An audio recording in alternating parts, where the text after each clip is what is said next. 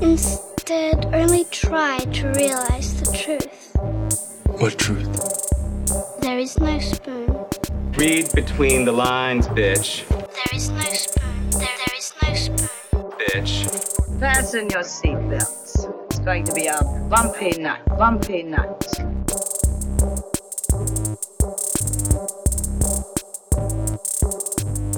Saludos amigas y amigos, yo soy Mario Alegre Femenías Y yo soy Rosa Colón. y esto es Desmenuzando. En el episodio de hoy vamos a comenzar a hablar de una de las mejores series animadas jamás hecha, Avatar The Last Airbender, el clásico de Nickelodeon que estrenó en el 2005 y hoy nos vamos a estar enfocando en la primera temporada, Book One Water.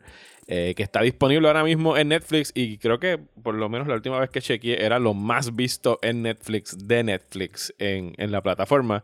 Así que hay muchas nuevas generaciones viendo Avatar, hay muchas viejas generaciones volviendo a ver Avatar.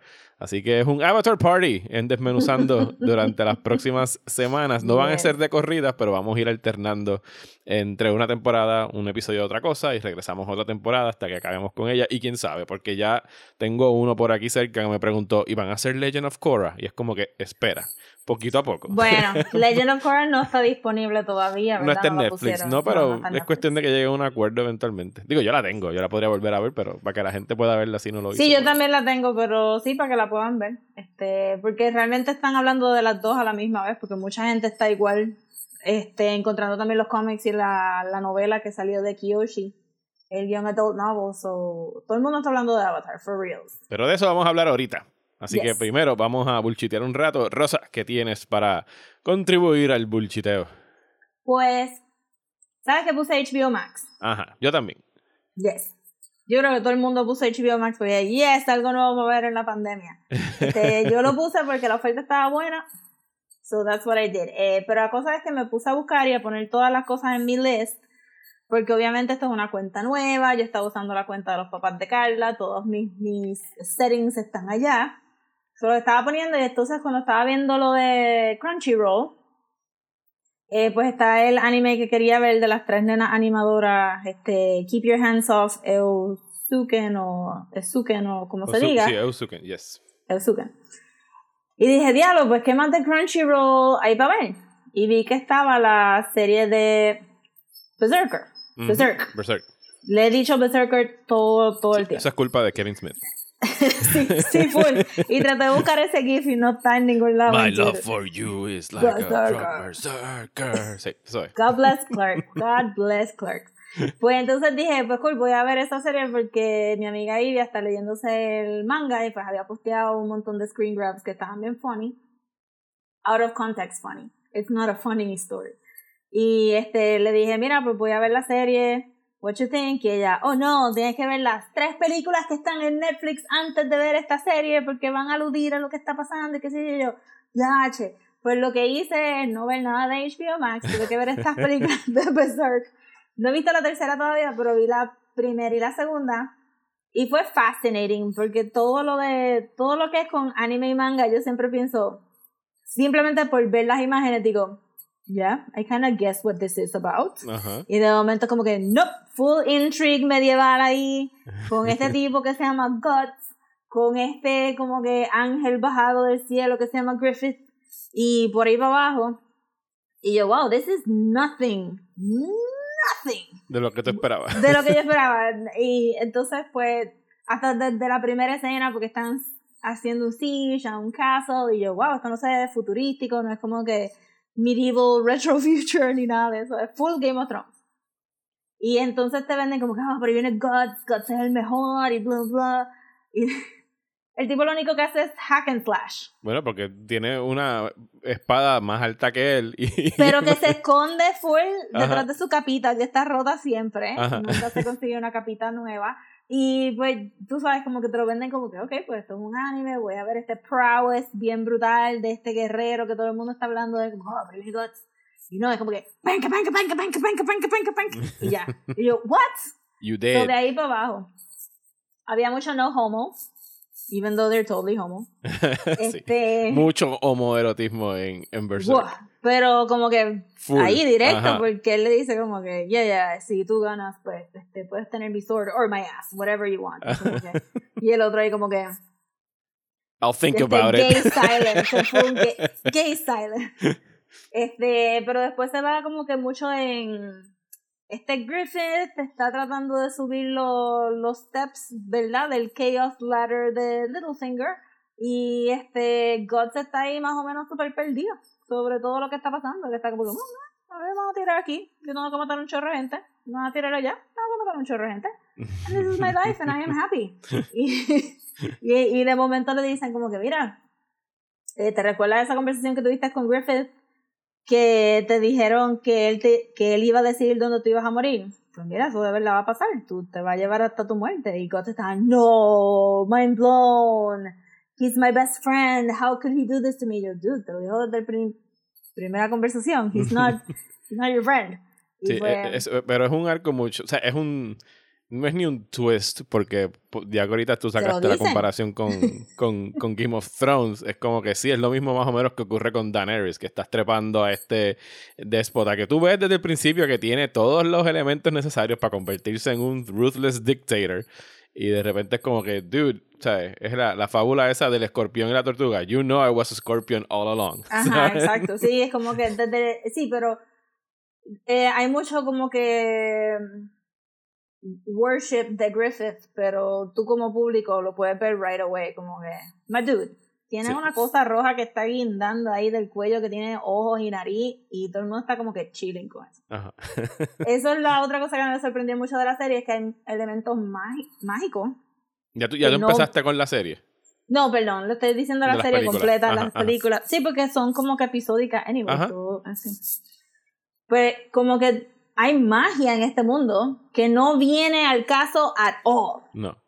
At all. Solamente está por ahí. sí, solo está caminando después de que lo deja abandonado y hay como que un little tiny baby fairy boy adentro de una jaula, chillaxing ahí, como que, yeah, that's my life, I live in a cage. Y yo, aquí hay fairies, aquí hay magia, nadie está usando esta ¿Por magia. qué no hay mages en este mundo? sí, todo el mundo está ahí como que, no, no, es más fácil cortar a la gente por el medio y cortarle las cabezas y hacer baños de sangre, tirar los cuerpos hacia el aire y que llueva sangre. Todo eso es mucho más fácil que conseguir un mage to solve all your problems, I think. Yo, Eso está funny, está cool, está cool. yo vi las películas, eh, vi la serie vieja, la que hicieron, no me acuerdo ahora si fue late 90s, early 2000, que solamente adaptaron, eran 26 episodios y nada más adaptaron como lo que estaban haciendo en las películas, que era todo ese momento de, del courtship de Gutsy Griffith y su ascenso al poder, etcétera, etcétera. Entiendo que las películas, recuérdame, ellos presentan todo eso y cuando ya se Griffith revela cuál es su master plan detrás de, de todo esto, ¿verdad? Sí, la conversación que tiene con la princesa en la fuente y ellos dos Exacto. están escuchando, like, what? I feel so betrayed. y yo, Ajá. "Na- no, te lo dijeron. no he visto Sí, la- serie nueva, no la he visto. forward.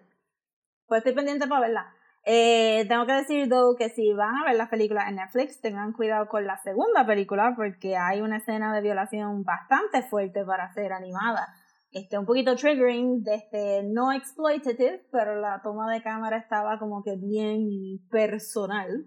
Este, y tiene una escena de sexo hardcore al final también. Es como que yo bajando ahí el volumen para que los vecinos no escucharan el, el, la chilladera que tenía este, la muchacha, porque este era como que, wow, this is, you're gonna go, me la vas a enseñar completa. Sure, dale, Vamos allá. me la vas a enseñar completa. Eso estuvo bien funny. La tercera no la he visto todavía, eso no puedo decir. I'm sure it's gonna be fine. Pues yo también puse HBO Max. He visto exactamente cero cosas en ella full. No, embuste. En realidad empezamos a ver algo. La cosa más random, ni siquiera tan random, pero como pusieron los capítulos del Fresh Prince of Bel Air. Eh, y aquí en casa, pues decir, y yo los veíamos mucho. Me imagino que tú también te lo sabes, como yo, al derecho y al revés, en español y en inglés. Eh, pero los nenes no los habían visto, y sobre todo Sara, que es la, la más chiquita, ya le encantan como que la no voy a decir las telenovelas, pero ella vio todo Full House, ¿sabes? Esa serie sitcoms de Son los, sitcoms. de los Ujú. 90s y, y los 2000 también, porque recientemente acabó con todos Hannah Montana como en dos semanas en la pandemia. Le dije, mira, esta es tu próxima obsesión. Se llama The Fresh Prince of Bel Air. Tienes ahí seis temporadas para que te hartes. Y empezando la temporada fue como que, ese no es el Genie. Y es como que, sí, ese es el Genie. Hace Ay, qué 25 cute. años. ese era el Genie. Eh, pero bueno, el Fresh Prince siempre ha sido un programa de lo más cool. Eh, todavía me río de los mismos chistes, a pesar de que ya me sé cuáles son los que vienen. Eh, y en general, ya apartándome de, de lo único que he visto hasta ahora en, en HBO Max, encuentro que es una plataforma que, contrario a Disney Plus, por tener un ejemplo reciente de la otra plataforma eh, mayor que salió en estos meses, pues Disney Plus sí salió con un bang que era de Mandalorian y que la gente tenía mucho de qué hablar sobre la serie y pienso que fue muy sabio hacerlo semana por semana porque pues extendías el periodo de conversación de la serie versus lo que hace Netflix de tirarlas de cantazo. Pero que aquí HBO no, no salió con nada out of the gate, nada nuevo per se. Solamente está como que acumulando todas estas cosas que ya a ti te gustaban o tenías ganas de volverlas a ver. Studio Ghibli, Crunchyroll, eh, Turner Classic Movies. Tienen alianzas también con el Criterion Collection, aunque no aparece el logo de Criterion por ningún lado, pero yo leí que era un acuerdo que tenían de, de, de intercambiar eh, películas y contenido. Así que yo encuentro que es una oferta bien robusta y que si obviamente ya tú estabas pagando 15 pesos por HBO, coger la oferta de los 12 o incluso transferirte de 15 a 15 de HBO Now a HBO Max, pues se cae de la mata, que es un movimiento que deberías hacer porque estás recibiendo todo el contenido que ya tenías de HBO, más todas estas eh, otras cosas. Y en, y en pleno eh, medio de los streaming wars, eh, creo que HBO, Max tiene un muy buen punto de arranque, eh, contrario a Disney Plus, que es un nicho eh, exclusivo para niños, o sea, es casi prácticamente exclusivo para niños, y que le ha dado trabajo como que volver a recuperar eh, cualquier tipo de buzz o conversación después de que Mandalorian acabó en diciembre y ya vamos para seis meses de eso. Y, y como que no, para mí no tienen más nada viniendo por ahí. Yo sé que tuvieron Clone Wars y que mucha gente vio Clone Wars. No sé, ¿tuviste Clone Wars? ¿Tú que estabas? ¿tú- a ti No, te yo gusta no tengo? Disney Plus. Ah, ok, tú no tienes Disney Plus. Pues está bien. Sabia decisión, porque no te estás perdiendo de nada. Lo único No, voy a coger el free trial después, pero no creo que. No creo que, que me vaya a quedar mucho con, con él. Fíjate, ahora que mencionas Disney Plus, vi una cosa en Disney Plus esta semana. eh, Que se llama. Hicieron un making of del Mandalorian. Ah, sí, todo el mundo en Facebook estaba Sí. buzzing. I, I don't- no me importa el Mandalorian y me importa menos ver cómo lo hicieron. pero tengo un pana que tampoco le gustó Mandalorian que me dijo: Estoy de acuerdo, pero tienes que ver el episodio 4, nada más que para que veas la tecnología que usaron para hacer la serie. Y yo sabía y había leído de que ellos habían utilizado estas pantallas para hacer lo- las vistas y los paisajes detrás de ellos y los sets. Y dije, Sí. "Ah, qué cool, qué moderno. Bla, bla, pero no lo había visto y en realidad es impresionante y para mí es algo groundbreaking que sobre todo ahora en medio de esta crisis con la pandemia estoy seguro que lo van a aprovechar y sale John Favreau hablando de esta idea que él tenía mientras estaba haciendo eh, Jungle Book y estaba haciendo Lion King y lo que están haciendo es utilizando game technology, o sea, el Unreal Engine y cosas de esas para crear un espacio virtual donde la cámara, donde las pantallas responden al movimiento de la cámara, igual que ocurriría dentro de un videojuego. O sea, que si la cámara se mueve por una esquina, pues las pantallas responden, entonces no, no tienen el, el problema ese del parallax que ellos le dicen, de que tú te das cuenta que es una proyección, sino que las, las pantallas van a cambiar junto al, al tiro de cámara. Sí, porque las pantallas están adentro de un virtual world. Exacto. Y es, y es ridículamente impresionante lo que pueden construir aquí porque todos estos sets, incluso los hangares y algunas cosas que salieron en, en la serie que yo pensaba que era puro green screen o CGI, eran backgrounds que ayuda, número uno, ayudan a los actores que siempre se han quejado de que actuar frente a un green screen le- les resta mucho a ellos porque no tienen nada que reaccionar y no pueden sentirse que son parte del mundo. Eh, Segundo, el cinematógrafo, que siempre ha sido un problema iluminar dentro de green screens porque el verde se refleja en, en superficies, en, en superficies reflectivas, o sea que el mismo casco del Mandalorian no hubiese podido ser tan brilloso, hubiese tenido que ser super mate si lo hubiesen hecho frente a un, un green screen. Eh, y tercero, que es tecnología, como explica John Favreau, que no es propia de ellos ni de ILM. Estos son unos LCD screens con gaming technology y que el, parte de su esfuerzo fue buscar a cineastas jóvenes para dirigir estos episodios. eh, para que ellos mismos ahora sean los que se vayan a decir, miren, podemos hacer esto, y yo lo hice en Mandalorian, no tenemos que necesariamente ir a, a on location, sino que lo podemos hacer in-house. Y me gustó esa parte, o sea, admiré el hecho de que John Farrow estaba ahí, no como que, ah, look what I have created y esto ahora es propio de ILM y de Lucas y de nosotros, sino de que, mira, cool, vamos a coger estas herramientas y vamos a utilizarlas para avanzar el medio y para poder hacer cosas más nítidas con el medio y que no sea algo más como que de competitividad de quién fue el que se inventó el primer 3D whatever, sino que estaba como que bien abierto a una colaboración entre toda esta gente que, que hace cine. Y en realidad es bien impresionante. Es el cuarto episodio del Making of del Mandalorian, que creo que se llama The Gallery. No entiendo el nombre todavía, pero whatever. Eh, es cuestión de que, de que lo vean y el- ellos le dicen The Volume al, al espacio ese donde están interactuando y es bien, pero que bien impresionante. Eso está nice. Este, mis amigos gamers siempre se pasan hablando de hacia dónde van a ir estos game engines que son casi casi open source, este, porque cada vez están siempre tratando de liberar los terms of agreements más y más para que los creadores que no tienen dinero para pagar sus licencias este puedan usar los engines para crear sus videos porque obviamente un engine sin un diseñador de videojuegos no funciona Ujú. este, so que está súper chévere y, y desde hace tiempo estaban como que tratando de empujar, usar los game engines para hacer animación, para hacer películas. Lo que pasa es que pues ya llegamos a un punto de que, sí, si te gustan los realistic games, pues you can have an actual reality in there. Ajá. Sí, no, no, Eso de verdad que es absurdo. Yo estaba boquiabierto.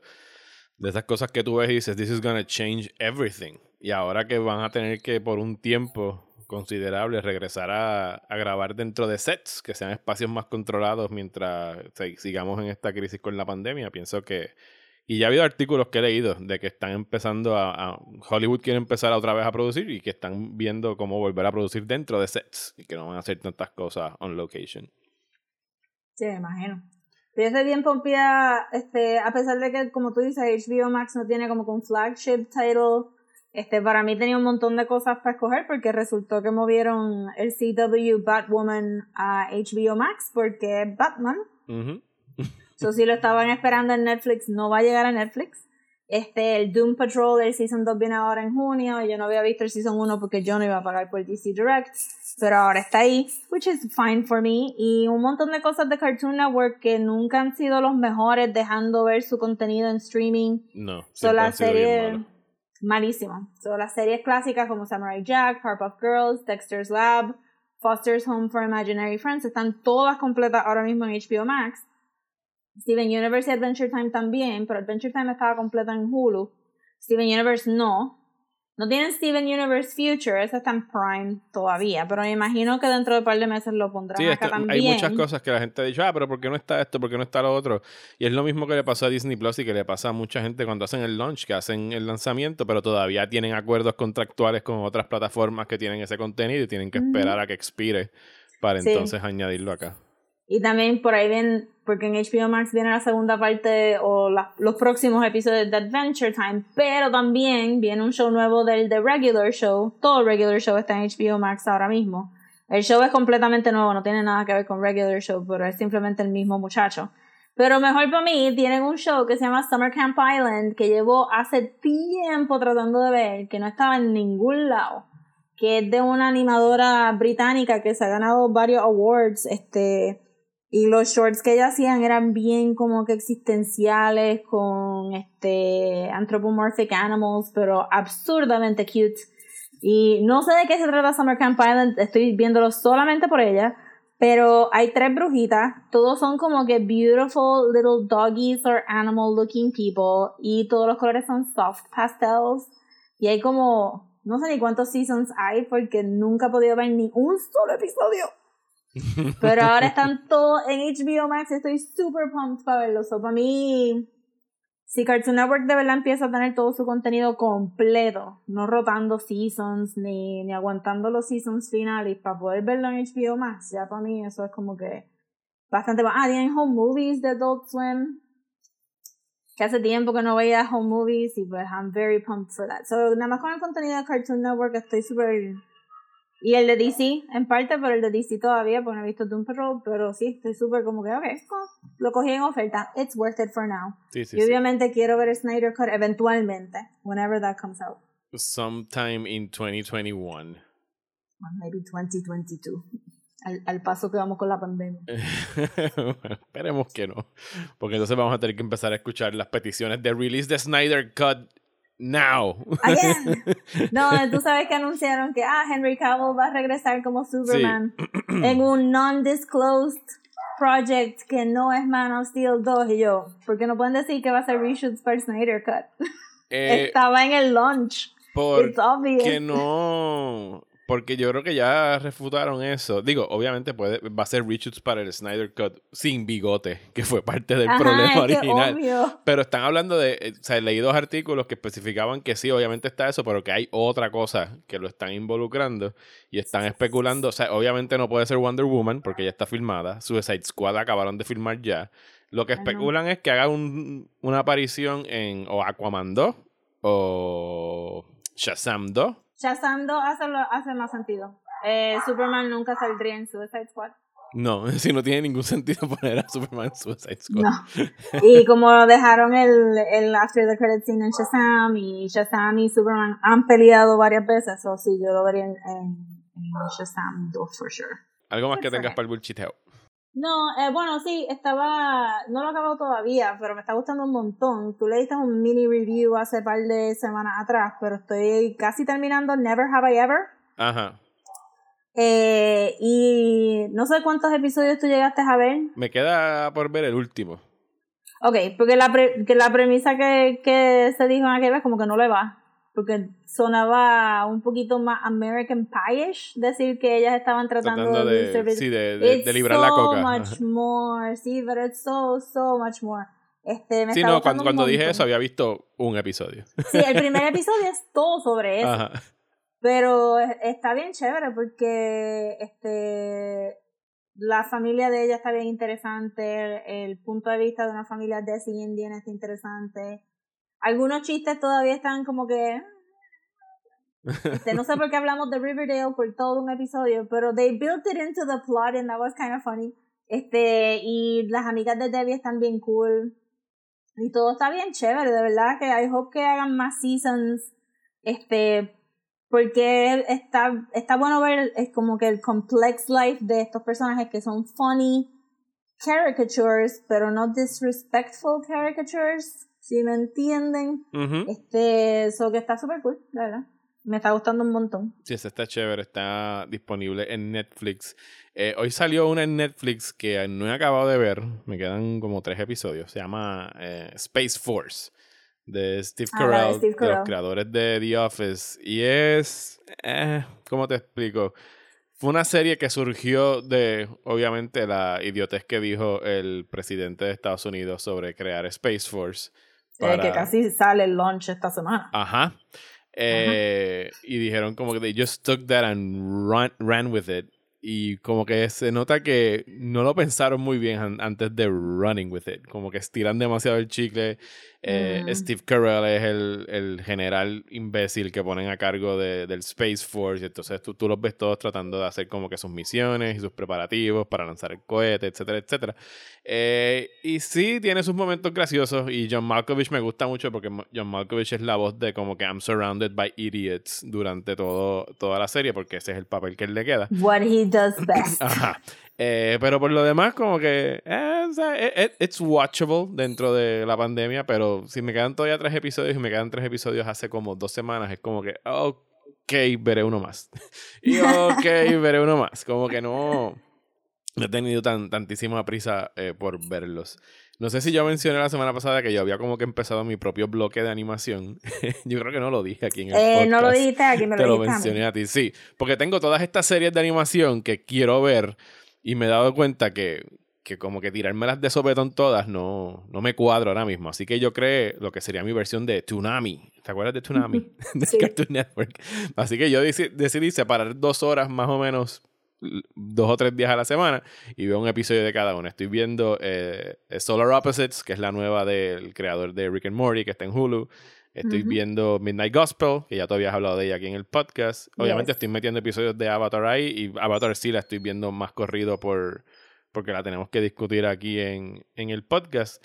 Y los otros son como que así alternos, un, un episodio de One Piece o un episodio de lo que sea que esté, porque están entrenando como que, ah, eh, Bojack Horseman es otra. Eso depende todo de, del mood. Y en realidad me lo estoy disfrutando como que ver todos estos bloques animados porque son bien diferentes todas las series, ninguna se, se parece a la otra. De hecho, hoy que estamos grabando esto, viernes 29, salió otra para Apple TV del, del creador de Bob's Burgers, creo que se llama Central Park o algo así, creo Ah. que se llama. Es exclusiva de Apple TV, sorry, no hay... Digo, si tú, tú compraste una computadora recientemente, ¿verdad? Eh, no me ha llegado todavía, compré el cloud, me ofrecieron el Apple TV con el cloud, cambié mi teléfono, Carla cambió su teléfono, nos ofrecieron el Apple TV con los teléfonos, están regalando estos, O sea que Apple se, se supone que lo tengas gratis. sí, pero I don't want it. Ahora maybe... Pero te lo van a dar automático, automáticamente te lo dan. ¿Tú sabes Sí, lo que yo hice? Yo, lo de ¿qué Bob's? Burgers me llama la atención, pero Yo- lo demás, como que, I don't want it. I just don't want it. El año pasado compramos un teléfono y llegó como que, ten, cógelo, coge la suscripción, entra Por a Apple amor TV. de Dios, coge el y Apple es TV. como que yo dije, just- ok, ok. Yo lo que hice fue esto, me suscribí, porque lo haces a través del teléfono. Fui, a, fui al calendario, a la aplicación del calendario y puse un reminder para noviembre de 2020, cancelar Apple TV, plaquiti. Y ya lo tengo puesto para que de aquí a par de meses lo cancelo cuando se acabe el free trial y se acabó. Bye Apple TV, porque en realidad no tienes nada para mí ahí que yo no, tenga mucho interés en ver. No, no. Sí, la computadora se va a tardar. Estoy pompeada, pero la pandemia ha atrasado muchas cosas por correo y cosas así. Sí, a mí se me han perdido dos paquetes de Amazon. What? Sí, así de. Yo no estoy pidiendo por Amazon, though. Sí, hay que tomar posturas en eso. Pero las Sí. cosas que estaba buscando era específicamente en Amazon. Oh, no. Así que no me quedaba de otra. Anyway, es hora de irnos a el sur del planeta este donde se desarrolla Avatar The Last Airbender. Porque vámonos para el Southern Water Tribe para hablar de la primera temporada de esta fantástica serie animada.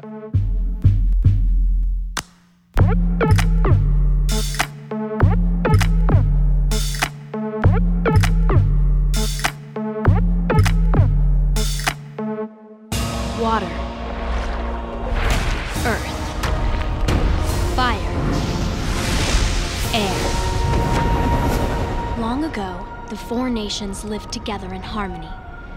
Then, everything changed when the Fire Nation attacked. Only the Avatar, master of all four elements, could stop them. But when the world needed him most, he vanished. A hundred years passed, and my brother and I discovered the new Avatar, an airbender named Aang. And although his airbending skills are great, he has a lot to learn before he's ready to save anyone.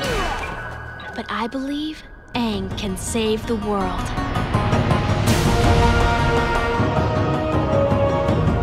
Pues esa es la introducción de Avatar The Last Airbender, que todavía es capaz de erizarme la piel porque pienso que es de las mejores y más puntuales introducciones a cualquier serie de animación porque todo el tiempo te están diciendo esto es lo que está en juego, esto es lo que tienes que saber, let's go and kick some ass. Esta serie estrenó, deja ver dónde tengo mi Word document porque yo hice mis asignaciones y evidentemente las borré porque ahora no encuentro Word document. Eh, esta serie estrenó en febrero de 2005 y fue creada por Michael Dante DiMartino y Brian Konietzko.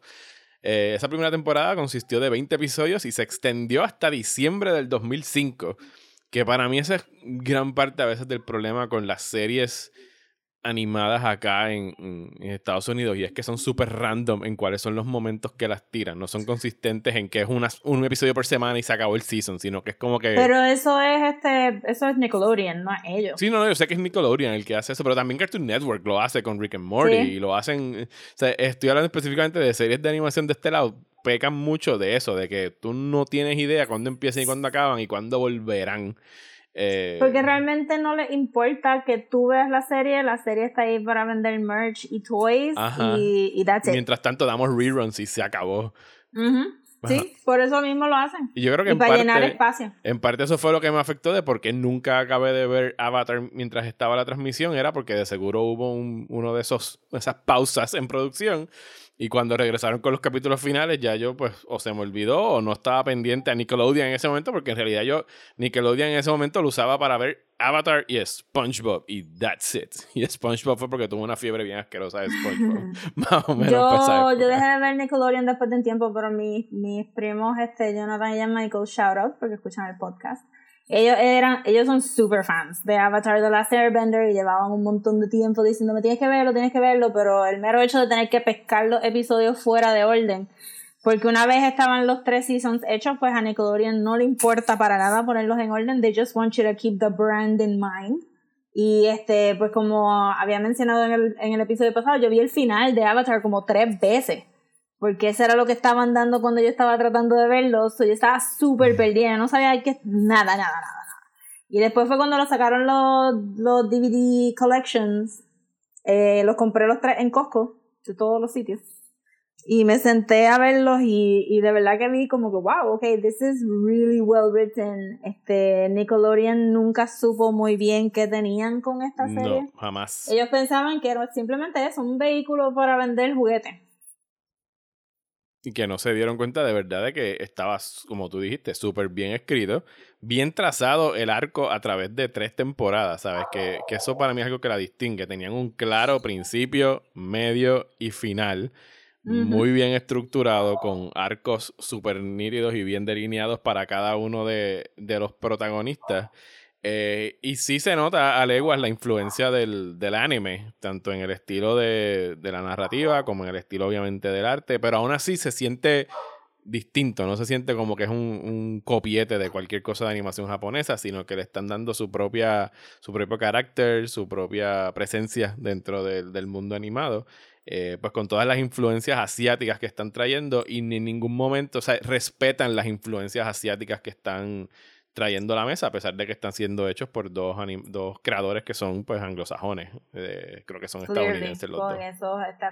Sí, es de, sí, Avatar siempre se ha puesto como un ejemplo de cómo tú haces algo que no se convierta en lo que sería cultural appropriation, como que como la película. Pudieron, como, la película tenía un montón de problemas también de, de no entender representación. Que es súper irónico porque fue hecha por un cineasta de ascendencia asiática.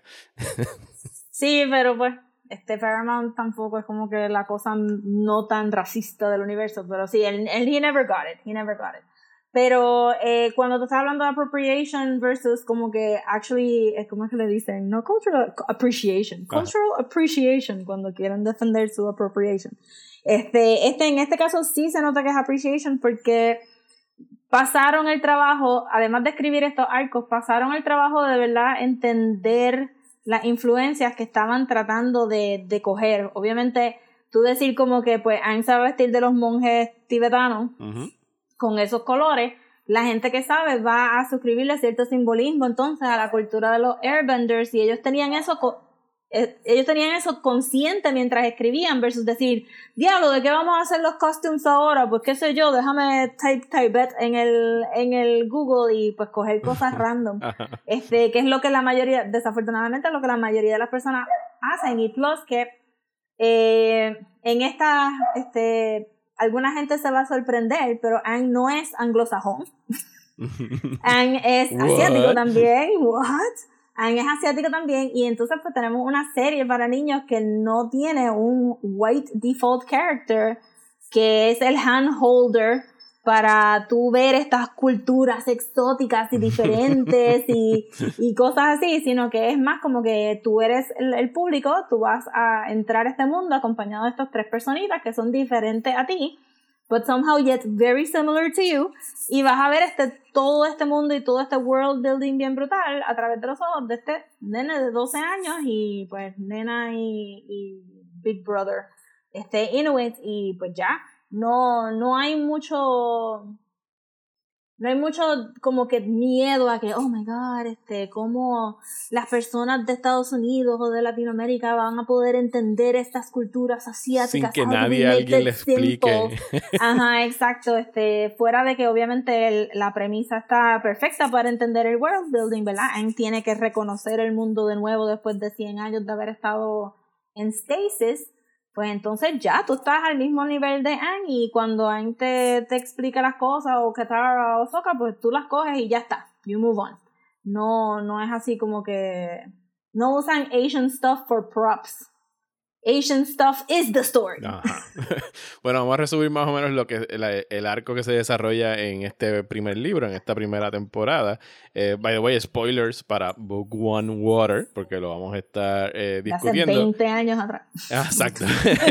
eh, al principio de esta serie conocemos a Katara y Sokka, que son estos dos hermanos del Waterbending Nation, eh, que, ven, que son ellos oriundos del North Pole, del North Water Tribe, pero están viviendo en el Southern Water Tribe. Eh, porque su papá pues migró de allá arriba para sus, su, ¿cómo se dice? sus antepasados migraron del North Pole Exacto. al Southern Pole Eh, y mientras están explorando y buscando comida encuentran este canto de hielo gigante donde adentro de él está escondido Aang que es el descendiente del, de los avatars que son las personas que pueden master all the elements y entonces pues ellos No, es, es la reencarnación. la reencarnación, perdón, no la reencarnación del, del Avatar, perdón.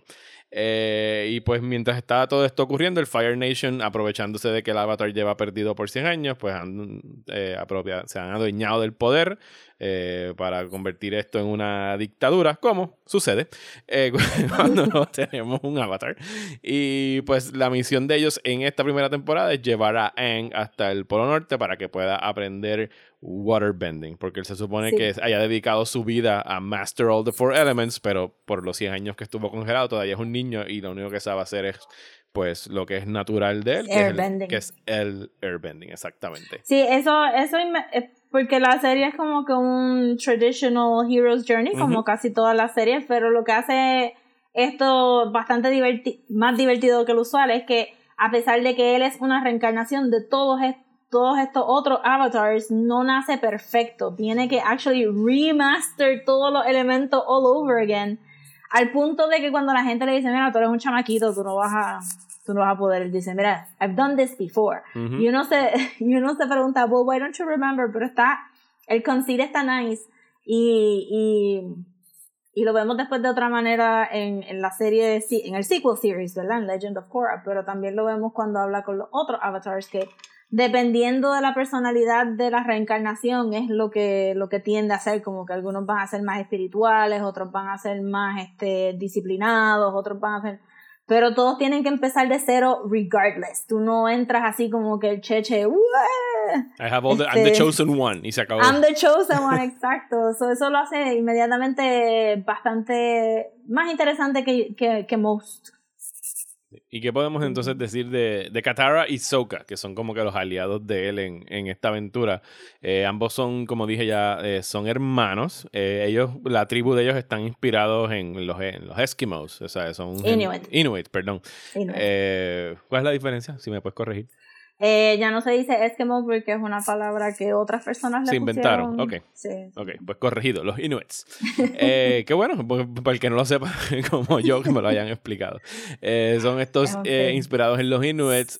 ambos son hermanos. Katara es mucho más disciplinada, quiere ser una waterbender, pero para luchar, no solamente para que lo pongan a lo que hacen las mujeres en la sociedad de los, de los water tribes, que es curar y sanar a través del, del waterbending. Ella quiere de verdad go out and fight al lado de, de Aang. Sí, eh, está bien interesante eso también porque parecería que porque todos los hombres se fueron a la guerra, al 100 Year War con el Fire Nation, el Southern Water Tribe está devoid of leaders, ¿verdad? Este es una sociedad patriarcal. Ujú. Este, y no hay adultos. Sokka es el más, el hombre más adulto de toda la tribu. Y él no puede, Y- él no puede bending. Y me gusta Ajá, el hecho de que he cannot bend. Sí, aquí no es como que, aquí de verdad, después es como que medio generic, este, pero hay, hay mezclas. Pero sí, se, este, no es como que un chosen situation, you're either born with it or you're not. Es como un skill. No es nada así como que, oh, the gods blessed you with this magical power. Es como que, pues, tú, tú puedes dibujar y otras personas pueden bend. Ajá. sí, es un don, Y- es un gift. Ajá, exacto. Y pues Katara realmente no hay nadie en el Southern Water Tribe que sea Bender tampoco. Ujú. So ella está sola. Y me, y me estaba, este, y de- me imagino que después lo van a explicar y tengo que revisarlo, pero que, que el, el Northern Water Tribe abandonó tan, tan, tan brutalmente su Southern Water Tribe, este, que los dejaron ahí guindando y pues que, que, que esa sociedad tiende a ser un poquito más charrancita porque Sokka tiene unos biases, este, en contra de, de Katara. No, y que demuestran en, en- y muy bien el hecho de que no porque sean esta sociedad pacífica del Southern Tribe quiere decir que sus líderes no vayan a ser igual de arrogantes que cualquier otro líder. O sea, hay, hay, Yeah. hay manzanas podridas dentro de cada una de las naciones. O sea, no estamos parte- diciendo que una sea mejor que la otra. Full. Y, y parte del journey de Aang en este libro es encontrarse con si- como que cómo este mundo ha cambiado y cómo todo el mundo ha sido forzado a bregar con el Fire Nation, ya sea tomando right decisions o tomando wrong decisions. Especialmente en el arco, pues qué sé yo, de Jet, Ujú. eh, que pues vemos un teenager que quiere este, destruir un Fire Nation, una aldea Fire Nation, a pesar de que las personas son inocentes, a pesar de que son parte del sistema que, que los ha este, oppressed them. Eh, y pues entonces ahí se ve todas estas complicaciones de cómo, cómo este mundo ha evolucionado desde que Anne estaba allí. Eso estaba bien interesante también. Sí, y como en cualquier otra eh, serie o cualquier otra película, cualquier otra historia, punto. eh, los héroes solamente son tan interesantes como los oponentes que le pongan y los villanos que, que estén eh, frente a ellos. Y en este caso yo pienso que están muy bien escritos. Que tenemos Yes. en el Fire Nation, tenemos al príncipe Zuko y a su tío, el general Iroh. eh, que Uncle Iroh. que Iroh es uno de mis personajes favoritos. Eh, Yes. A mí me Es el tío de todo el mundo porque todo Twitter se ha caído como que, oh my god, Uncle Iroh is the best. Sí. como que, we know. El otro día vi un- un meme que no me dio mucha gracia, que era algo que hicieron con los Simpsons. No sé si tú lo viste, que pusieron. Es una, era una foto de Homero, como que de frente a Marge, y le ponían así el meme arriba que decía Uncle Iroh, y detrás de él era una forma desfigurada de Homero, no sé qué episodio Ah, sí, fue cuando él se coge todos los chichitos y Ajá. te dicen como que, ajá. Y le ponen atrás como que all, Uncle- all of Uncle Iroh's war, war crimes. Como que todo el mundo está ignorando los war crimes de Uncle Ah, Iroh. sí, y yo pienso que bueno. no es. ¿Sabes? Sí, no estamos diciendo que Uncle Iroh fue un, un nene bueno toda su vida, pero ha sabido, eh, eh, ha, ha pagado por ellos eh, y siente que está en un camino a la, a la redención que yo creo que alcanza a través de la serie. Digo, no me acuerdo muy bien de la segunda y tercera temporada, tengo que volver Bueno, a full, ver. porque después resulta, este, spoilers, spoilers para otro season. Sí. Pero, sí, déjalo ahí. spoilers, spoilers Pero lo que sabemos de él, por lo menos en esta primera temporada, es que tiene muchos redeeming qualities como personaje. Sí, pero también, es- eh, o sea, es- todo el mundo empieza desde un lugar en and they're gonna get somewhere else. Y Uncle Iroh viene de, de haber perdido un poco también, porque la razón que está con Zuko está ahora mismo deshonrado, caminando Sí, este su- fue- fue pequeño mundo, fue Nation. banished del Fire Nation. eh, Por haber porque- perdido al Avatar. No, No, no, fue por atacar, votaron a- por- fue por, la, por atacar al, al tío, fue, ¿no? Bueno, la historia que Uncle Iroh cuenta en este season es que eh, Zuko pidió estar adentro de uno de los de un meeting de los de los generals y cuando uno de los generals fue a sacrificar a sus propios soldados, Zuko se paró y dijo como que what, esos son Fire Nation soldiers, what's up, what's up. Y este dijeron, mira, deshonraste el espacio, vamos a ir a un duel y el duel fue contra el papá y por eso es que él tiene la quemada en el ojo. ya, ya me acordé. Porque- y entonces el papá le dice, no tan solo hablaste out of turn, sino que You're you banished." suck at fighting y you're banished. Y pues todo el mundo está cargando un poquito de trauma. Obviamente Katara y Sokka están cargando con la muerte de su mamá, con el abandono de, sus papá, de su papá. Aang está cargando con, con la, la, La responsabilidad. de haber abandonado eh, su puesto cuando no cuando se le necesitaba más y pues Zuko está tratando de llegar a los favores de su padre que claramente no tiene absolutamente ningún problema de desfigurar a su hijo con fuego eh, y botarlo de la casa simplemente porque aprende una lección entonces pues la razón que Iroh está con él a pesar de ser el hermano de de Fire Lord Ozai Ajá. es, este, los nombres no son tan difíciles de ambos, pero se me mezclan un montón. Este, es que quiere velar a Zuko y eventualmente vamos a ver también porque él tiene tanto affection por su sobrino. Eh, porque Zuko no se deja querer. No. God bless him. Sí, Yes. eh, tiene un very hard outer shell. sí. Pero me gusta mucho cómo introdujeron ese origen de Zuko, porque la manera que Uncle Iroh lo cuenta, eh, en el punto de cuando él se lo cuenta a los otros soldados, suena fake. Suena un poquito embellished. Suena un poquito embellished porque tú estás viendo a Zuko ser bien mean y bien determined a, a conseguir este avatar y get back to his father's graces. Y cuando Iroh lo dice, tú dices como que, not this Zuko.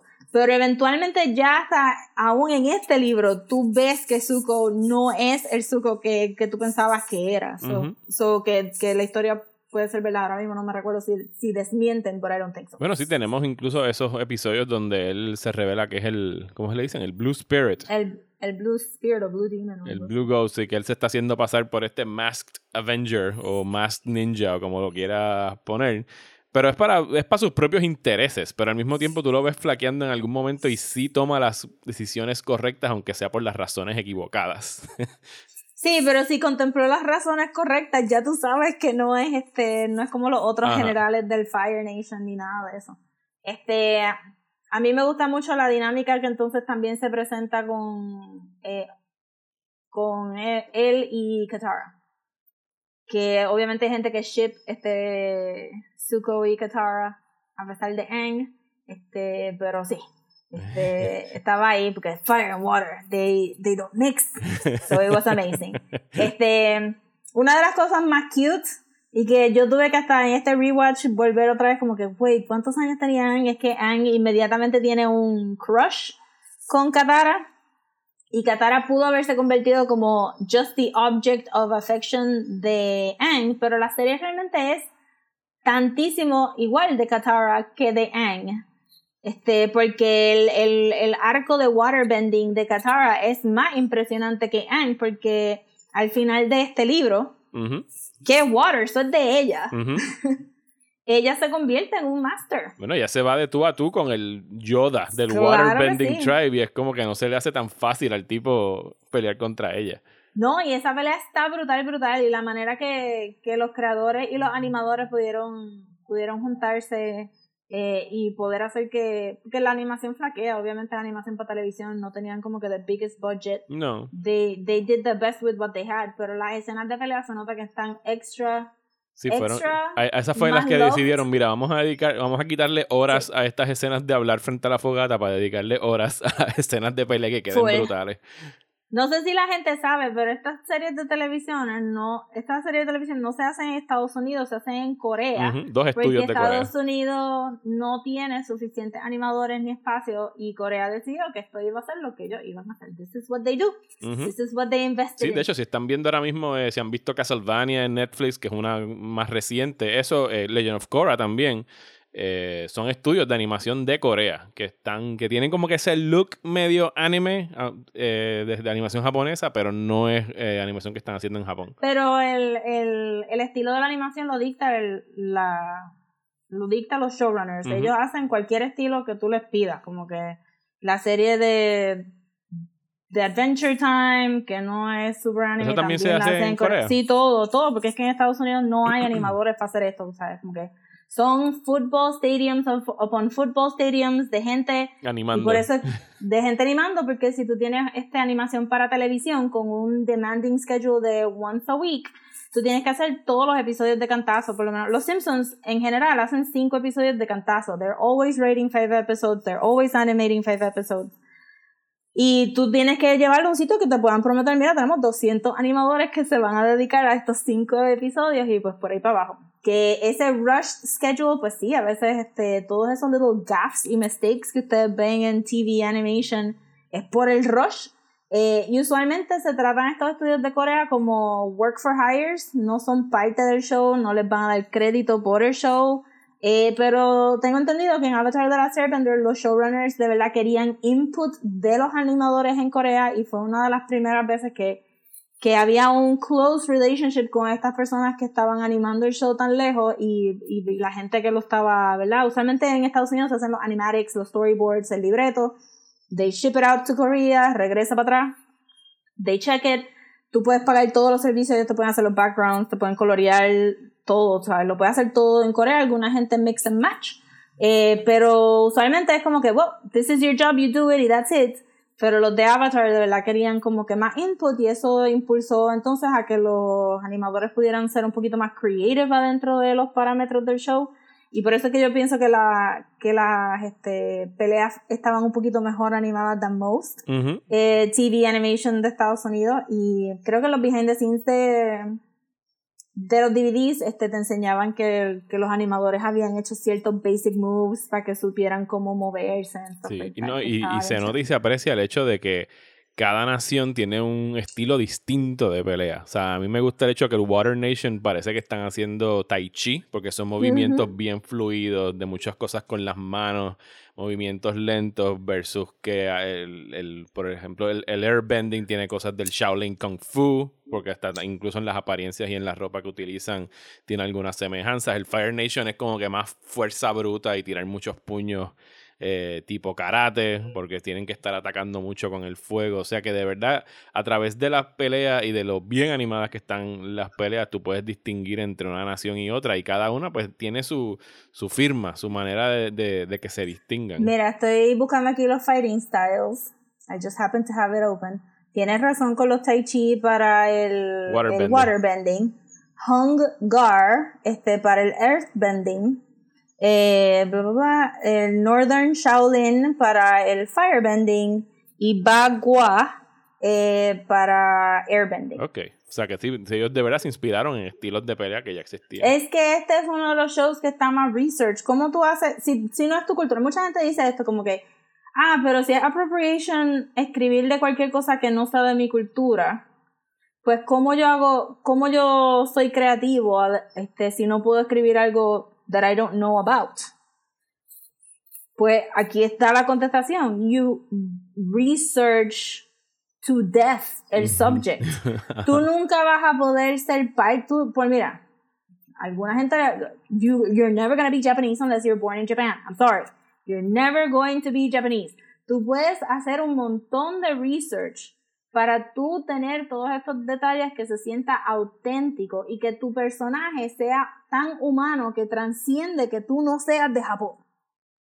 Pero eso se llama good writing. Ajá.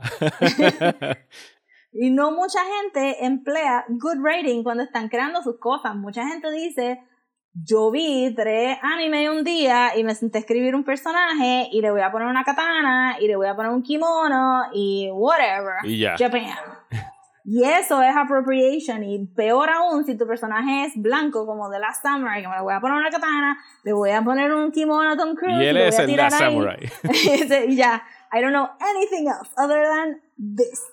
Este, y ahí es donde fallan. Mucha gente no quiere poner el trabajo que estas personas pusieron en Avatar The Last Airbender y de verdad construir un mundo que pueda inspirarse de esto, de estas cosas reales en Asia sin faltarle respeto a estas culturas. Y de lo You just have to put in the work. y lo bien hecho que está este mundo, como vamos a ver en las próximas temporadas, e incluso la manera tan brillante, yo opino, que ellos decidieron, o sea, sí, vamos a hacer una secuela a Avatar, y todo el mundo obviamente dice, yes, vamos a ver a Aang y la ganga de adultos, pero es como que, nope, vamos a dar un brinco de 80 años y vamos a encontrarnos con el next Avatar, que fue en el caso de, de Legend of Korra.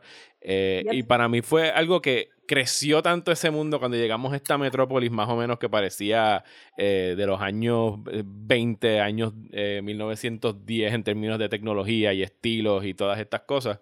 Y de verdad que tú te das cuenta de que este dúo de, de- de creadores tienen muy bien pensado y muy bien desarrollado lo que están haciendo y, y se siente lived in, no se siente como que pintura y capota solamente, sino que tiene, hay unas reglas, hay unos boundaries, hay, una, hay distintas culturas coexistiendo allá adentro y cada una se siente viva, ninguna está ahí por accidente y solamente para darle flavor a, a la serie y que se sienta exótica y de otro país. Sí.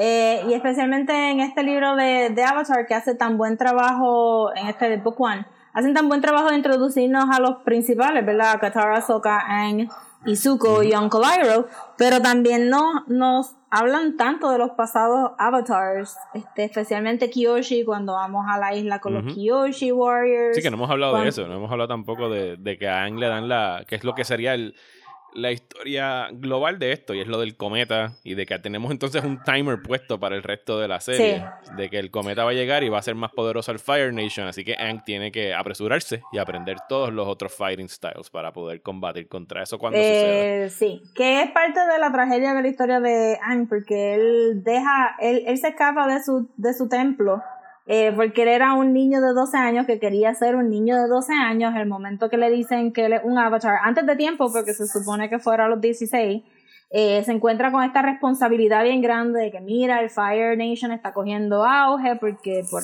porque también venía el cometa en aquellos momentos, ¿verdad? Era cada Ujú. 100 años.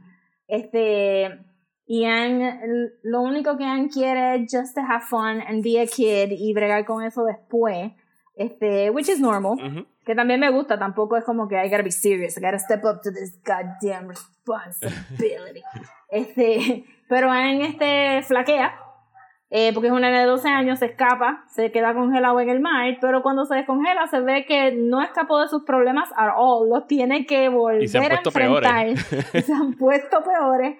Eh, y en parte, parte, en parte, parte, eh, del journey de Aang es este, evitar ese procrastination attitude que él tiene, que vemos en los primeros episodios de este book, cuando él quiere dar una ronda por el mundo antes de llegar a, a- al este Northern Water Tribe, porque él quiere ver el mundo primero, porque maybe tiene como que algo un poquito pesimista de, de maybe I'm not gonna survive this, Ajá, and I'd de rather have fun now. Ajá, exacto. Pero también es como que, y entonces la historia también se convierte, pues mira, es una, esto son unas naciones que llevan en guerra por 100 años, los niños están abandonados o huérfanos, están, todo el mundo está exhausted, y aquí viene el avatar y todo el mundo dice, diablo, el avatar nos va a salvar, y él dice, sí, pero primero quiero atraparme en estos koi fish, primero quiero este, hacer diferentes cosas, bregamos con eso. So que cuando le dicen lo del cometa, de nuevo, eh, Aang entonces pues tiene que, que, que pensar un poquito más su actitud de this is for later, este, la gente no está tan mala dentro del Fire Nation, I can come back. Este, versus que Katara entonces es la voz idealistic de wow, el avatar está aquí, pues diablo, vamos a meterle a esto porque la gente está sufriendo y pues por eso es que en el, a uno de los episodios que me gusta mucho cuando se, se van con los Earthbenders y se enteran de que tienen a los Earthbenders adentro de un bote, un barco de metal en el medio del océano para que ellos no puedan Earthbend. Este, Katara es la que está ahí como que, ¡Woo! Vamos, reverense, let's go. Ajá. Yang está como que, I'm just here for the ride. I'm not going to do anything. Vamos a ver Sí, no, eh, Katara es un personaje mucho más maduro que, que Aang en, en esta primera temporada, pero es parte del, de lo cool de la serie, es como cada uno de ellos va creciendo entre un, un libro y otro. Y esta, esta concluye espectacularmente con esos últimos, esa última pareja de, episodios que es parte 1 y parte 2 del Siege at the Water, at the Northern Water Temple, en el que eh, Aang lo vemos alcanzar otra vez el, el Avatar State, que es algo que vamos a estar viendo más en desarrollo en, la, en las próximas temporadas. Sí, en este libro creo que fueron como tres veces que Ajá. entró al Avatar Sí, State, cuando lo pero hace- despiertan eh, y cuando ocurre... se vuelven a caer al Ajá, agua. y caer agua, Cada vez que es instintivo, el Avatar State se supone que es el máximo, el máximo achievement de este Avatar. Y Yang lo puede hacer instinctively a pesar de que no tiene todos los otros. Sí, ahora mismo le funciona como un mecanismo de, de defensa en, los- en los Ajá. casos que está ocurriendo. Eh, Avatar logra master el, el, el waterbending en, en esta temporada y terminamos con un very cool cliffhanger. Cuando el Fire Nation, el Fire Lord, eh, ¿cómo le dijimos que se llama? Ozai, O sea, asigna a su hija, que es Azula, a quien vamos a estar viendo mucho en las próximas temporadas. Ah, pero, pero antes de eso, voy a Yes. echar para atrás porque no hemos- para atrás. este, también está el spiritual world, porque el avatar es el link entre el spiritual Ujú. world y el physical world, y usa estos bending techniques pues, para defender al mundo, pero él es también un spiritual leader, y tuvimos en, no sé en qué isla fue, que teníamos el, el espíritu de un pissed off panda, Ajá. as it turned out. este, y pues Avatar, este, Avatar, este, Aang viaja al Spirit World, que es un actual physical space, y pues aprende, aprende cosas de, de los otros avatars y ¿qué fue lo que le dijo la araña esa que le, que le, que le roba las caras a la gente? Anyway, some piece of wisdom. Ah, no, le dice. No importa, no importa. Just watch the episode. Pero la cosa es que está este Spirit World y cuando ellos van al Southern Water Tribe resulta ser que pues que porque Aang no esconde sus pasos muy bien. No, no, no. No es tan difícil de encontrar. Los traquean bastante rápido. sí. Son kids, they don't know what they're doing. So, este, que está cool, Nation es- porque no son como que estos súper brillantes niños. They are just kids. No, full, ellos están como que llegan a cualquier lugar nuevo. hey, Hola, soy el Avatar. Airbender. Are you the Avatar? Yes. Como que no esconden para nada. Y entonces, pues, te- este, tienen ese link al Spiritual World porque el general, que se me olvida el nombre de él, porque no me importa él. Porque Zhao, no General persona. Gen- General Zhao. General Zhao decide que la manera que ellos, que ellos van a atacar al Southern Water Tribe es que van a matar el Moon Spirit Ujú. que hay adentro de este Koi Pond Long Sword. Sí, porque el- la Eh, luna es el, el, el source of power del, del Water Tribe. Exacto, igual que pues, un cometa de fuego le daría extra, este, ¿verdad? Extra strength al Fire Nation, pues resulta que este full moons o el eclipse o las tides o whatever, the moon, the tides, le da poderes, a- le da un extra kick a los waterbenders. Y pues deciden que van a matar al, al Moon Spirit. He actually does. Eh, pero entonces eso causa que, que Aang se, en su Avatar State también llame, porque son dos Moon Spirits. es el Ocean ¿verdad? Spirit. Sí, El porque están relacionados por la, la marea, la luna, etc. Ajá, y pues ahí tenemos el kaiju espiritual ahí como que derribando. So que es también un super... Una escena bastante good- Princess Mononoke like con el, con el Sí. espíritu del bosque. Todo lo del Spirit siempre va a ser como Princess Mono, ¿no? Que no hay, Sí. no hay de más. Pero que también es un buen reminder de que, o sea, de que vimos a este nene que no quería aceptar su duty, pero de verdad lo vemos as powerful as he can be y un, y un source of awe, como que old fashioned source of awe, de que este nene tan chiquito puede command estos incredible forces y que de verdad le da mucho hope a la gente de que de que van a poder bregar con, con Ozai y con toda gente. Obviamente Stan no sabía de Azuda y sus besties, como vamos a ver en Book 2, pero, pero fue un final bien, como que bien impactante. Bueno, pues ya escucharon de estos dos eh, veteranos, por no decir cuarentones. Sí, ya llegué al cuarto piso. Gracias. Eh, Happy birthday. Gracias. Eh, sobre esto, lo que pensamos de Avatar, vamos a escuchar ahora. Tenemos invitados especiales esta semana. Vamos a escuchar eh, lo que piensa la sobrina de Rosa y mi hijo sobre esta serie que están viendo ellos por primera vez. Arrancamos con tu sobrina. ¿Cómo se llama tu sobrina, Rosa? Se llama Andrea, es, tiene nueve añitos y va a hablar en inglés. Sorry, it's a long story, not gonna get into it, pero va a hablar inglés. Usted- Vamos allá. Vamos a escuchar qué tiene que decir Andrea.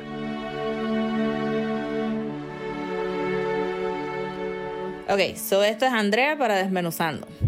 Andrea, ¿por qué empezaste a ver Avatar The Last Airbender?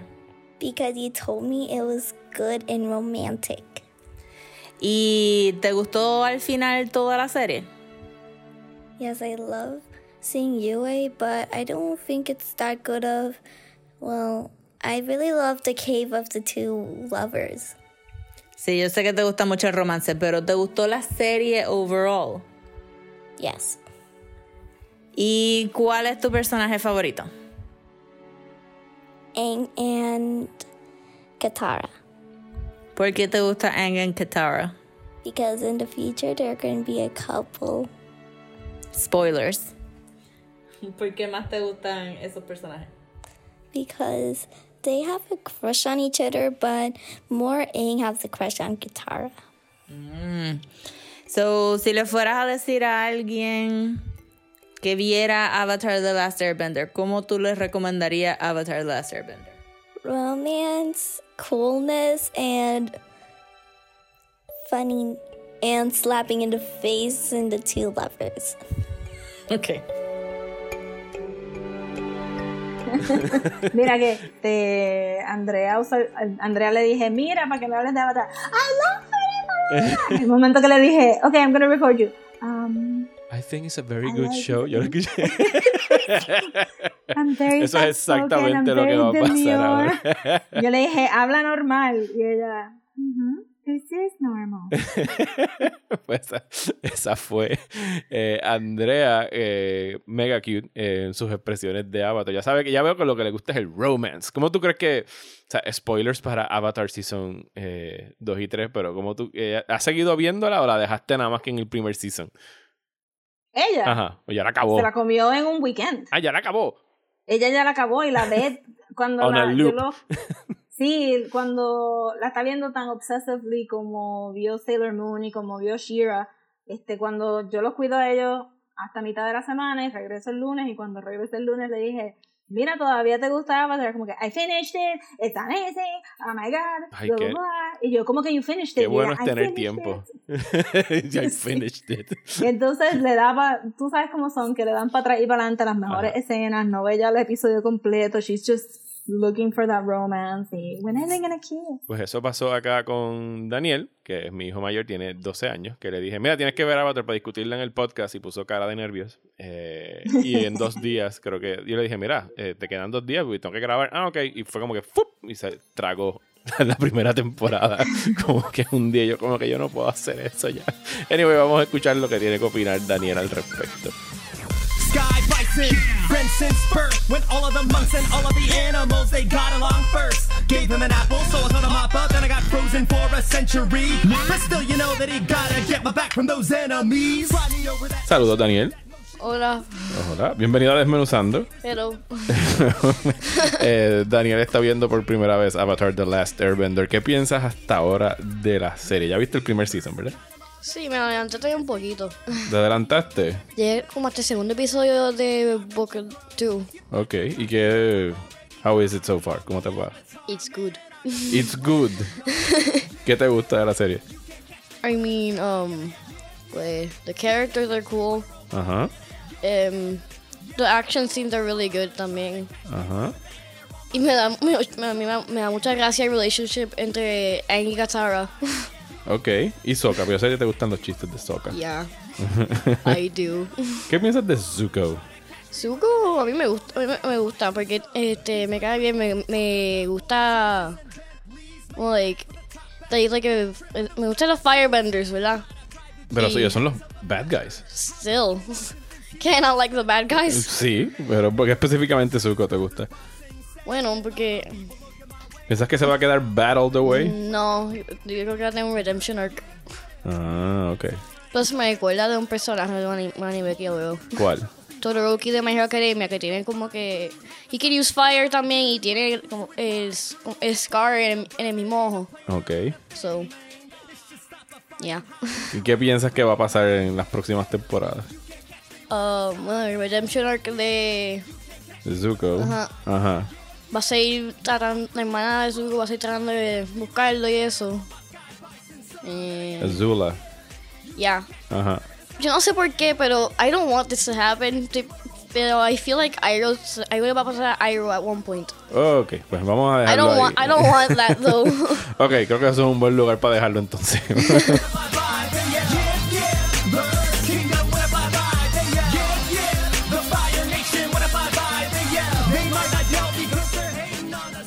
Pues ahí tienen, eso es lo que opina Daniel. Como les dije, tiene 12 años. Eh, lo tengo aguantado. No, no lo he dejado que vea todavía la segunda temporada porque va a pasar como entonces la sobrina tuya, que va a ser como que ¡fua! Y se la trago en un fin de semana. Tiene que ser, tengo que ir dándosela poquito a poco. Y estamos tratando de ver algunos episodios juntos, por lo menos los episodios clave.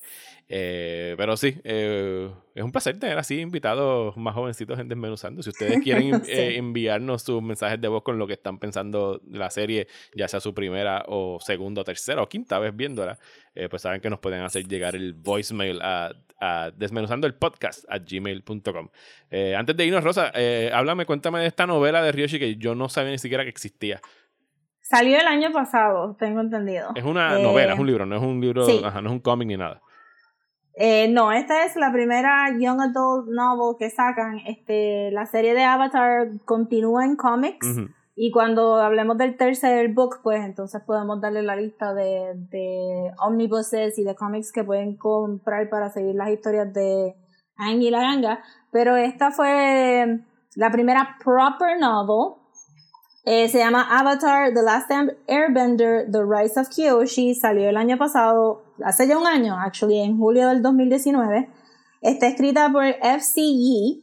Eh, y dice, delves into the story of Kyoshi, the Earth Kingdom born avatar. Este, the longest living avatar in this beloved world's history, Kyoshi established the brave and respected Kyoshi warriors, but also founded the secretive Dai Li, which led to the corruption, decline, and fall of her own nation. O sea, eventualmente van a ver que el Earth Nation has problems. yes. Eh, van a ser dos novelas. Dice aquí, the first of two novels based on Kiyoshi. The Rise of Kiyoshi maps her journey from a girl of humble origins to the merciless pursuer of justice who is still feared and admired centuries after she became the Avatar. Very nice. Que me la quiero leer porque es canon que este Kiyoshi es bisexual. Mm, eso es interesante. Yes, yes, yes. Yeah, also, she was incredibly tall. que no sé si están viendo, miren, parte de lo que de lo chévere que ha sido ver que todo el mundo que nunca había visto Avatar, este, ver Avatar ahora es que Twitter se está cayendo en cantos con todos los memes que están sacando de Avatar de la Airbender. Este, y la, la pusieron como que con su height y le ponen las cabecitas en, en equipos de baloncesto de Estados Unidos y dicen, oh, she should have been in this team or whatever. Una estupidez, pero es super funny. Bueno, en, en, dos semanas vamos entonces a estar hablando de Book 2 Earth. Eh, y para, obviamente, lanzamos un, lanzamos un sondeo en nuestra página de Patreon, en patreon.com slash desmenuzando, preguntando cuál es tu personaje favorito de Avatar. Y eh, yo interpreto por esto que quienes contestaron ya vieron toda la temporada. Porque en la posición número uno salió Toph, que si ja jamás han visto Avatar, eh, pues la, la, van a conocer en la segunda temporada. Y tendría que decir que usted hubiese sido mi respuesta. Mi respuesta hubiese sido Toph. Eh, y en la posición número dos salió Zuko. En posición número 2, con un 31%. Bad boy. Así que, ¿cuál hubiese, ¿cuál hubiese escogido tú, Rosa? A mí me gusta Katara mucho. Katara me gusta mucho. Man, eso, después de eso fue un empate entre cuatro. Aang, Sokka, Katara y Iroh sacaron el mismo número de, de votos. Eh, no hubo nada de amor para Apa, Apa Yip Yip. Eh, Bendito, pobre Apa. Tú sabes que yo desde que eh, llevo años que cuando trato de, tengo alguna mascota que sea, yo le digo como que Akira Yip Yip cuando tengo que sacarle al baño para que se mueva. A Nika yo le decía así para que se trepara en el sofá. Y ahora es que, Nika, me, yip, yip, y ahora es que me entienden como que, ¿por qué tú dices Yip Yip? Y ahora, es que, y ahora que están viendo Avatar es como que ven, de ahí es que yo digo Yip Yip. Apa, el mejor.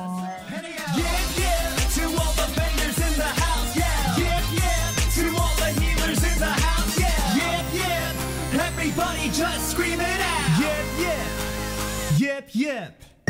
¿Estás bien cansado de los programas de política aburridos? Pues trata Radio Independencia, un podcast de política, derecho y todo lo que se nos ocurra desde el independentismo boricua, donde Andrés González y Adriana Gutiérrez discuten temas de actualidad y temas históricos con algunas de las figuras más importantes del independentismo y la izquierda puertorriqueña. Suscríbete a Radio Independencia en tu aplicación de podcast favorita y en nuestro canal de YouTube. Únete ya. Y hasta aquí este episodio de Desmenuzando. Muchísimas gracias a ustedes por escucharnos. Gracias a ti, Rosa, como siempre, por la compañía. Eh, Yes. Regresamos la semana que viene. Vamos a tener una doble tanda de un tema que propuso Rosa. Así que vayan haciendo su asignación porque vamos a estar hablando de Once Upon a Time in Hollywood y Black Clansman. Pero dentro de qué parámetros, Rosa? Eh, de las Américas que tratan de representar. Yes. Porque me parece que. De los cuentos que Eh, se Once hacen sobre la historia de Estados Exacto. Unidos. Son dos ficciones que hablan sobre Estados Unidos y pues quiero que, quiero que hablemos de eso. Yes. Yo voy a estar volviendo a ver Black Clansman eh, esta semana. Eh, de hecho, la pusieron en HBO Max para retomar otra vez lo que estábamos hablando al De verdad, porque la habían quitado de HBO. No, no, está en HBO Max, la puedes ver ahí. Nice. Eh, y Once Upon a Time in Hollywood está disponible en Stars, así que si tienen que volver o For ver por primera vez alguna de las dos, pueden hacerlo. Eso va a ser la semana que viene y entonces en dos semanas regresamos a hablar de Avatar Last Airbender Book to Earth. Queremos agradecer a las personas que se sumaron esta semana a nuestro Patreon. Gracias, gracias, gracias a Ángel, Luis y Zuleika. Los tres se unieron en el nivel de 5 dólares al mes, que eso les da pues dos episodios extra todos los meses. Muchísimas gracias a ustedes, muchísimas gracias también a los que se unen en el nivel de un dólar y nos continúan, nos, perdón, nos ayudan a continuar haciendo eh, este podcast. Así que pues saben que en Patreon estamos con el Retro Movie Summer. Ya hablamos de Escape from New York. Esta semana, antes de que acabe mayo, va a estar saliendo el episodio de The Thing y la cartelera, entera de lo que vamos a estar discutiendo durante el resto del verano ya está disponible ahí en nuestra página de Patreon. Rosa, ¿dónde nos pueden seguir en las redes sociales? Nos pueden seguir en Instagram y Twitter como @desmenuzandopod.